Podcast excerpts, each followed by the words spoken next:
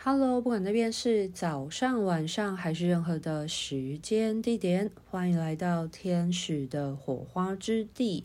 我是彩彩。在上一集呢，有跟大家分享啊，我在使用澳洲花精多年以来呢，我的感受跟观察是什么？然后也有分享到，因为我非常刚好的有拥有这一套资源嘛，那天使王国呢，特别是加百列。他呃，希望我可以透过这套资源去带动更多人对于自我的觉察跟内在修护，所以呢，就举办了十二月份的花精体验的工作坊。那有兴趣的听众朋友们，不妨可以听一下上一集。那在上一集呢，也有讲到，就是人们在使用。呃，像是这些植物的萃取能量的时候呢，呃，进入到身体被吸收的三个途径。那这个部分呢，在上一集有提到，如果你是有兴趣的话，你可以去听一听上一集，就是说为什么呃这些东西不是只有单纯的闻香香而已。其实它对于呃，应该是说纯天然的，嗯、像是植物分子的东西，无论是精油或者是花精，它在擦拭在人体或者是嗅吸的时候，其实它是有一些呃身体层面的途径进入到内在去做平衡的效果。那今天这一集呢，是想要用比较科学的方式来跟大家分享，或者是聊一聊。嗯、呃，为什么芳疗，或者是说为什么芳香疗法，或者是像这种香气的东西，它对于呃人的情绪或者是心灵层面这些比较抽象的能量呢？它其实是有调和或者是推动催化的效果的，而不是嗯、只是身体层面的，譬如说。呃，滋润或者是身体层面的滋养，而是事实上，呃，虽然花精或者是精油，它是从物质界的植物去萃取出来的，可是它为什么在人的情绪跟心灵层面是能够有推动效果？所以今天呢，是想要带着大家用比较科学的方式来聊一聊这个部分。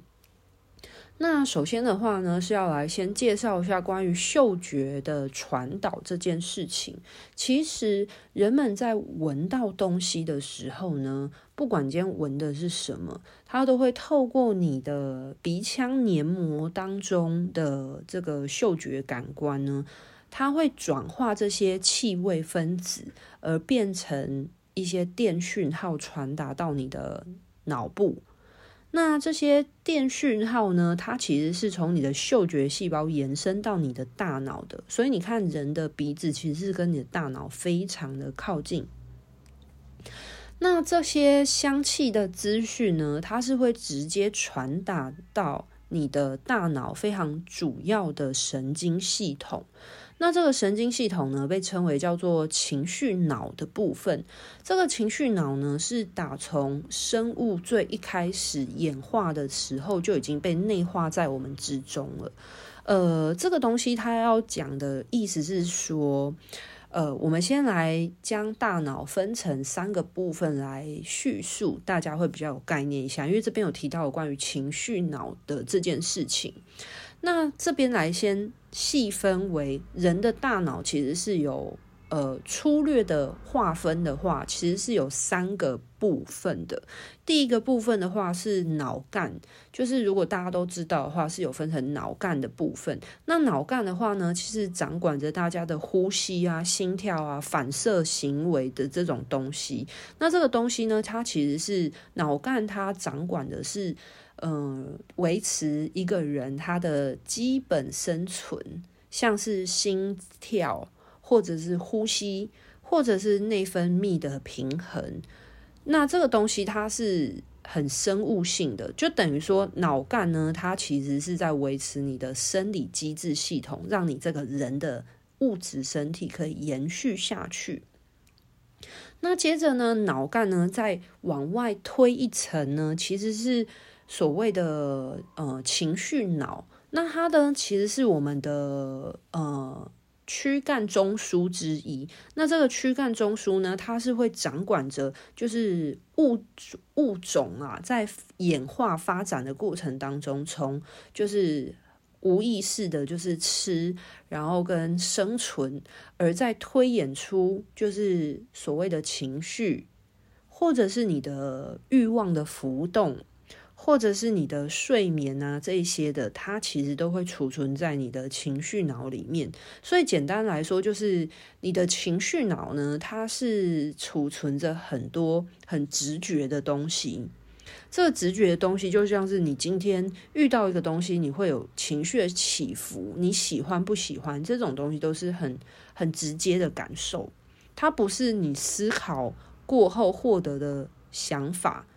不是这些东西，而是它就是很直观的直觉的反应。这些东西都是储存在你的情绪脑当中。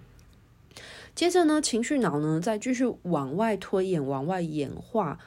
就会来到了大脑的皮质层。那这个大脑皮质层呢，它主要掌管的是像是灵长类的动物，它才会拥有的。所以，像人之所以跟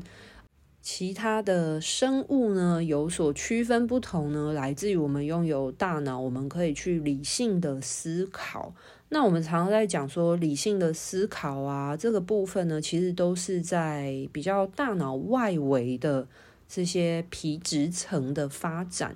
所以，像有一些人就讲说，爱因斯坦他的皮质层的皱褶是比较多的，就是其实每一个人拥有的大脑，其实。都是没有百分之百开发的，但是爱因斯坦他的脑部的开发就比较多嘛。那有一些人去研究爱因斯坦的大脑，就发现说他的脑部皱褶是呃比常人还要再多一些些的，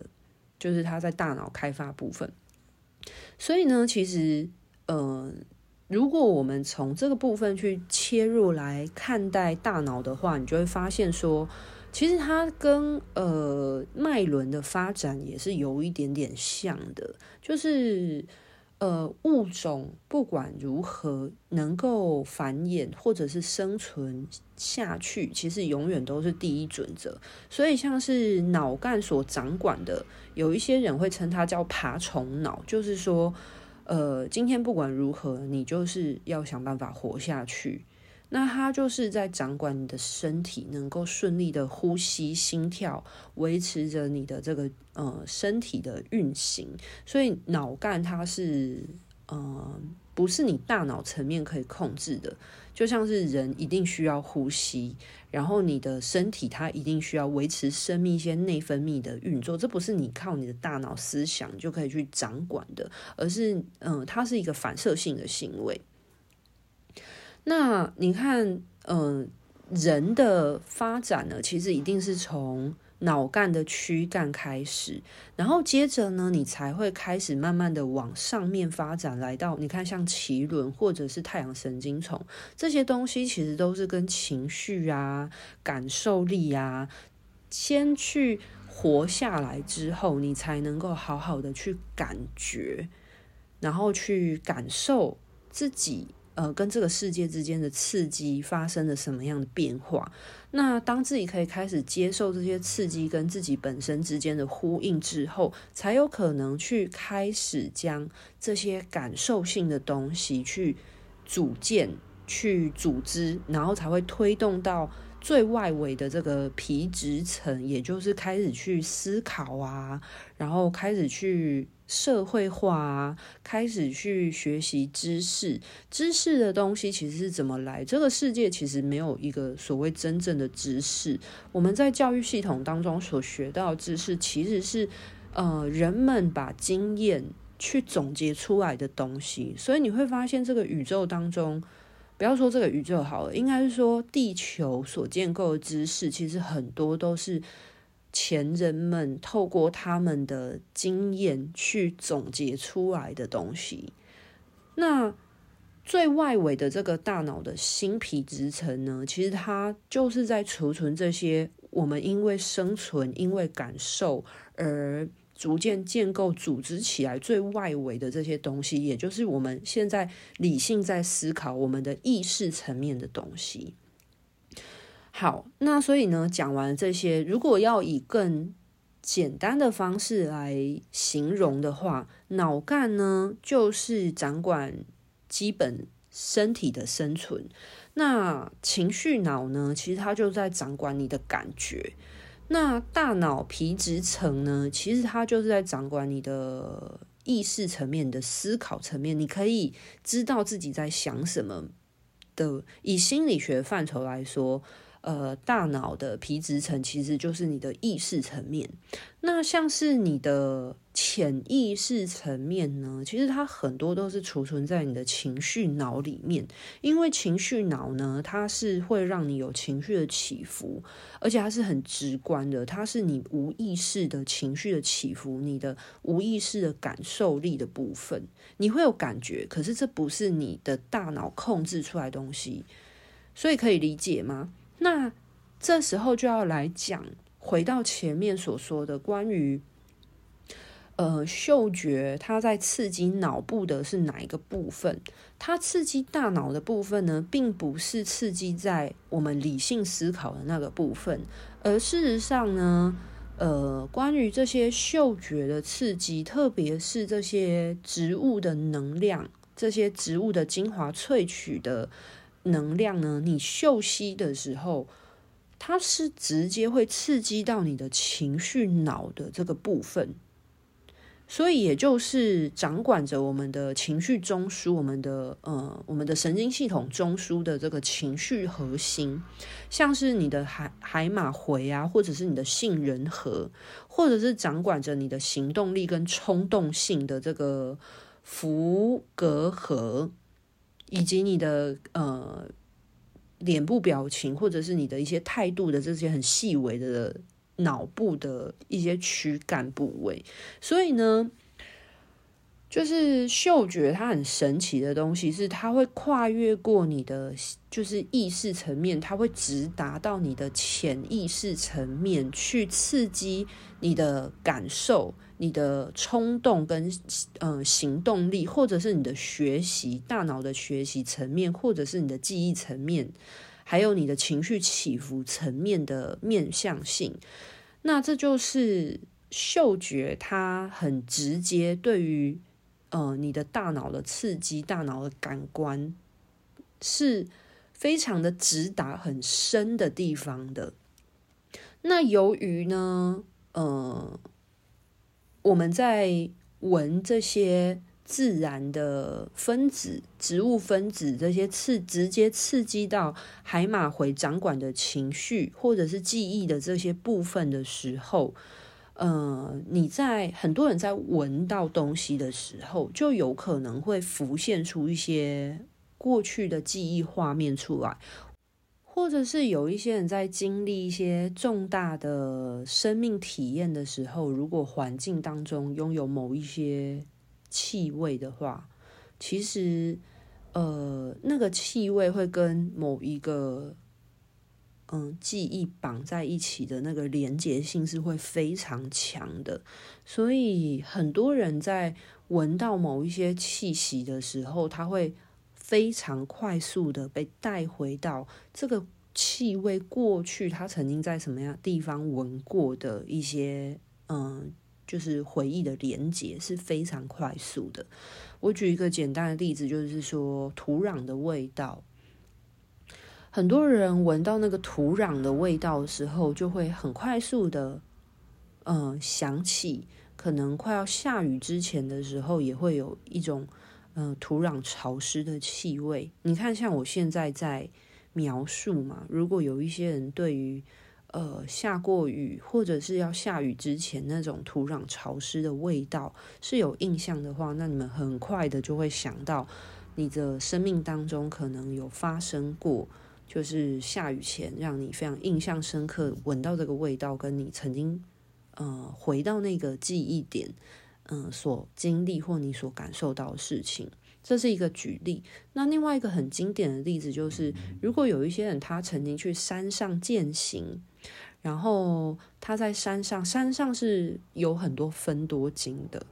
所以呢，即便呢他在呃没有上山的日子，他可能闻到了一些呃，跟植物芬多精比较相似的那种气味的时候，他就会直接被嗯、刺激他相关的一些记忆，就是他曾经闻过这个芬多精的记忆感受。而会让它仿佛置身在森林里面，所以这也是为什么市面上非常多的芳香或者是除臭剂，他们都会用像是森林的气息或者是花园的气息的原因，是因为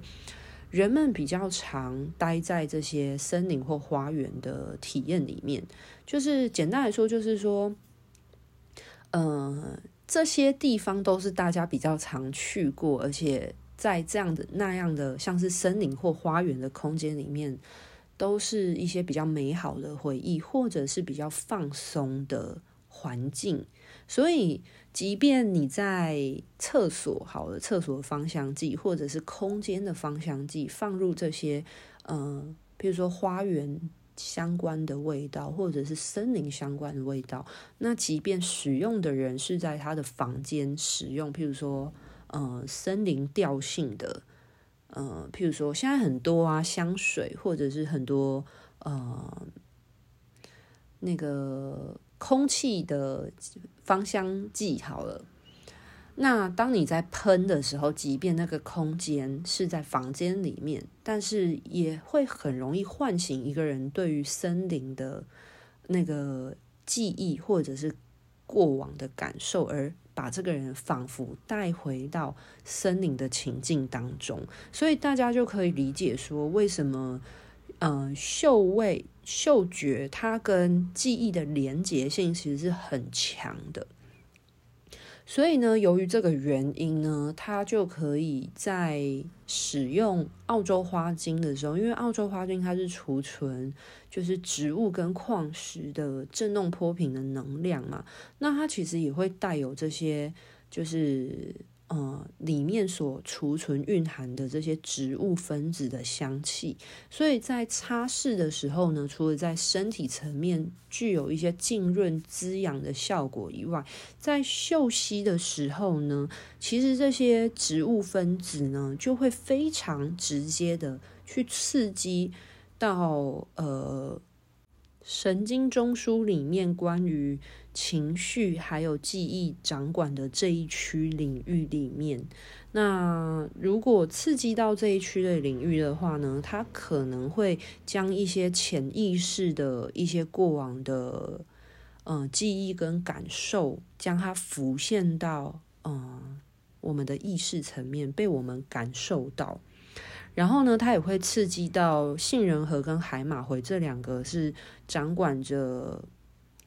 那个情绪、情感跟记忆的主要脑部中心，所以它也会去调和这两个部分，然后进而嗯、进入到神经系统的调节，甚至是去调节一些内在的内分泌荷尔蒙的部分。所以嗅觉，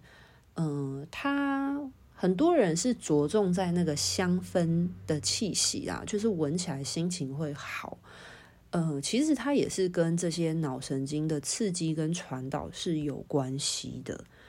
那为什么很多人闻到好闻的味道或者是舒服的味道呢？他会觉得有一种。平静放松的原因，其实是这个原因。所以呢，我说明介绍到这边的话呢，相信各位应该多多少少可以了解一下香气，它对于脑部的刺激，其实是有一个非常深层的，呃，非常深层的活跃性的。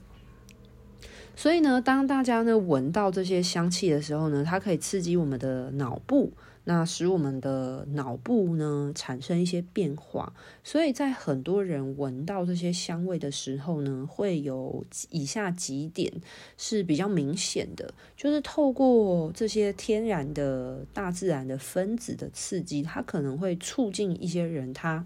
有一种被启动了活活络的感觉。然后它有可能会提升他的专注力，所以像花精里面有一瓶是帮助专注学习的，或者是增强记忆力的，因为它会活化你的脑细胞。那有一些人在闻的时候呢，他有可能会变得更加的放松、平稳，像是薰衣草啊，或者是某一些嗯、比较带动放松的香氛，就是你闻到它的时候，你可能会有一种比较柔和的感受。像香草也是一个蛮经典的，就是你闻到时候，你会有一种呃相对来说是安心温和的味道。那当然，有一些人闻到香草，有可能就会想起他吃香草冰淇淋的时候的一些记忆感受。那当然，这些记忆感受它是很中性的啊，就是当它被浮现的时候，你被唤醒关于这个味觉、这个味道带给你的感觉的时候，那你的情绪相对应的是快乐的，还是是相对来说是比较不快乐、比较难过的？那这就会被随着这个记忆的刺激而被浮现出相对应的情绪的时候，就是一个很好自我觉察跟关照的机会。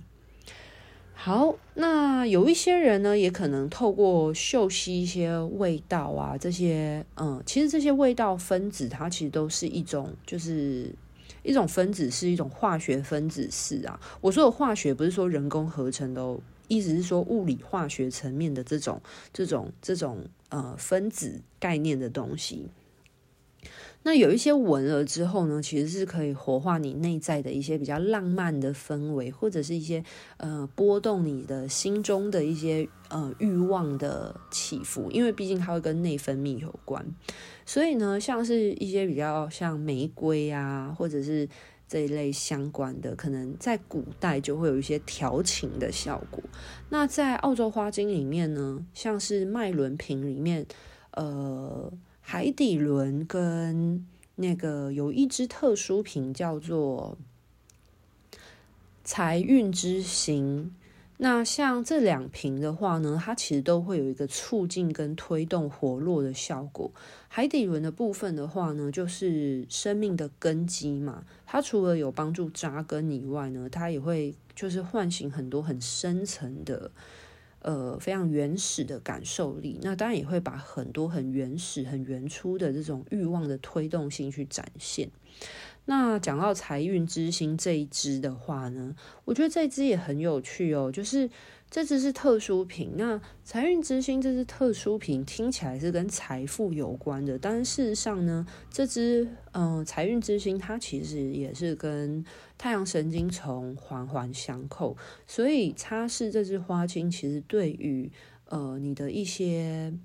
金钱方面的执行力跟行动力的展现，跟内在意志的稳定性，其实是非常相关的。所以擦这支花精的时候，它就会有一个促进、活络、推动的效果。那当然有一些呃花精的，就是那些花朵的能量的成分呢，其实会有一种安定的状态，像是呃星轮的，或者是像有一支它是特殊品，叫做。气节释放，那那一支对于嗯、全方位的释放跟疏通，一种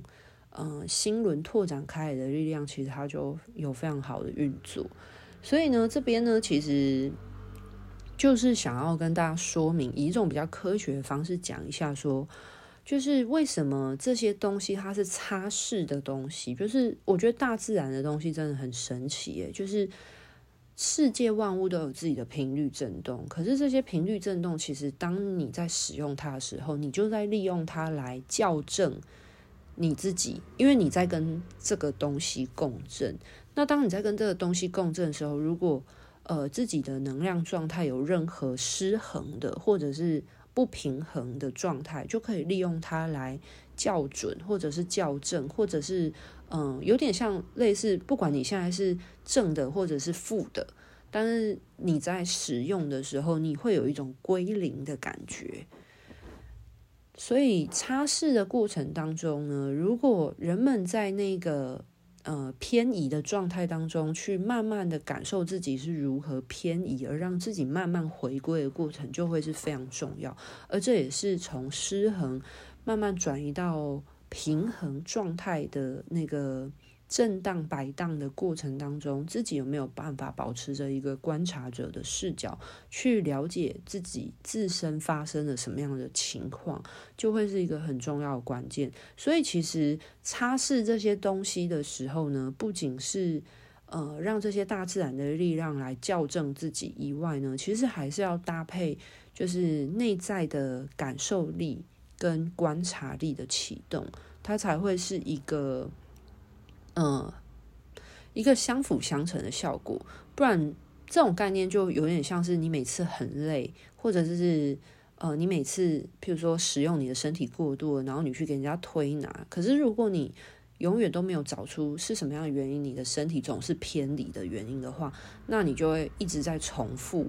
就是你的身体一直很偏离，然后一直在代偿，然后你总是过没多久又要重新去找那个身体的理疗师帮你校正一样。就是你会如、呃、没有觉知的人会一直走在这个偏离又校正的过程。那如果你是保有观察力的，在了解自己，无论是身体或者是你的心情层面的话，那你才有可能让自己的那个偏离性缩小。或者是去发现自己，呃，为什么会不平衡，而从根本上去调整，而避免失衡的可能性。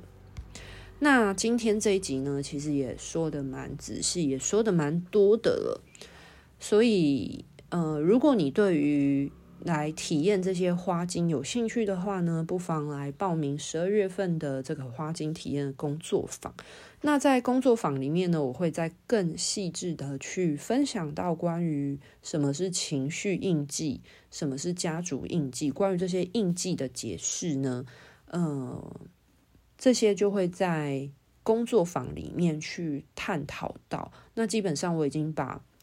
关于植物分子跟身体之间的这些呃原理呢，在频道上分享的很细致。那至于花精的实际应用呢，关于去清理这些呃情绪印记、创伤印记，还有一些呃可能呃业力印记所造成的影响，这些东西它是必须要搭配食物的，所以。嗯，实物就是实际操作的部分，所以呢，这些东西呢就会在工作坊里面呢去跟大家介绍到。那如果你对于透过身体的关照，照顾自己的身体，然后而照顾自己的心灵层面这个部分呢，你是有兴趣的，还有你对于呃植物花草的力量，你也是有兴趣的呢。我觉得不妨给自己一个机会呢，两天的时间，其实不用觉得好像是要来学东西，其实应该是要想着，就是参加这个工作坊，其实是很好的机会，去让自己滋养，让自己去享受这些能量来照顾你，然后去好好的全面性的去有一个脉络性完整的，然后去接受这些植物对你的照顾。好啦，那今天的分享呢，就先到这边告一个段落喽，拜拜。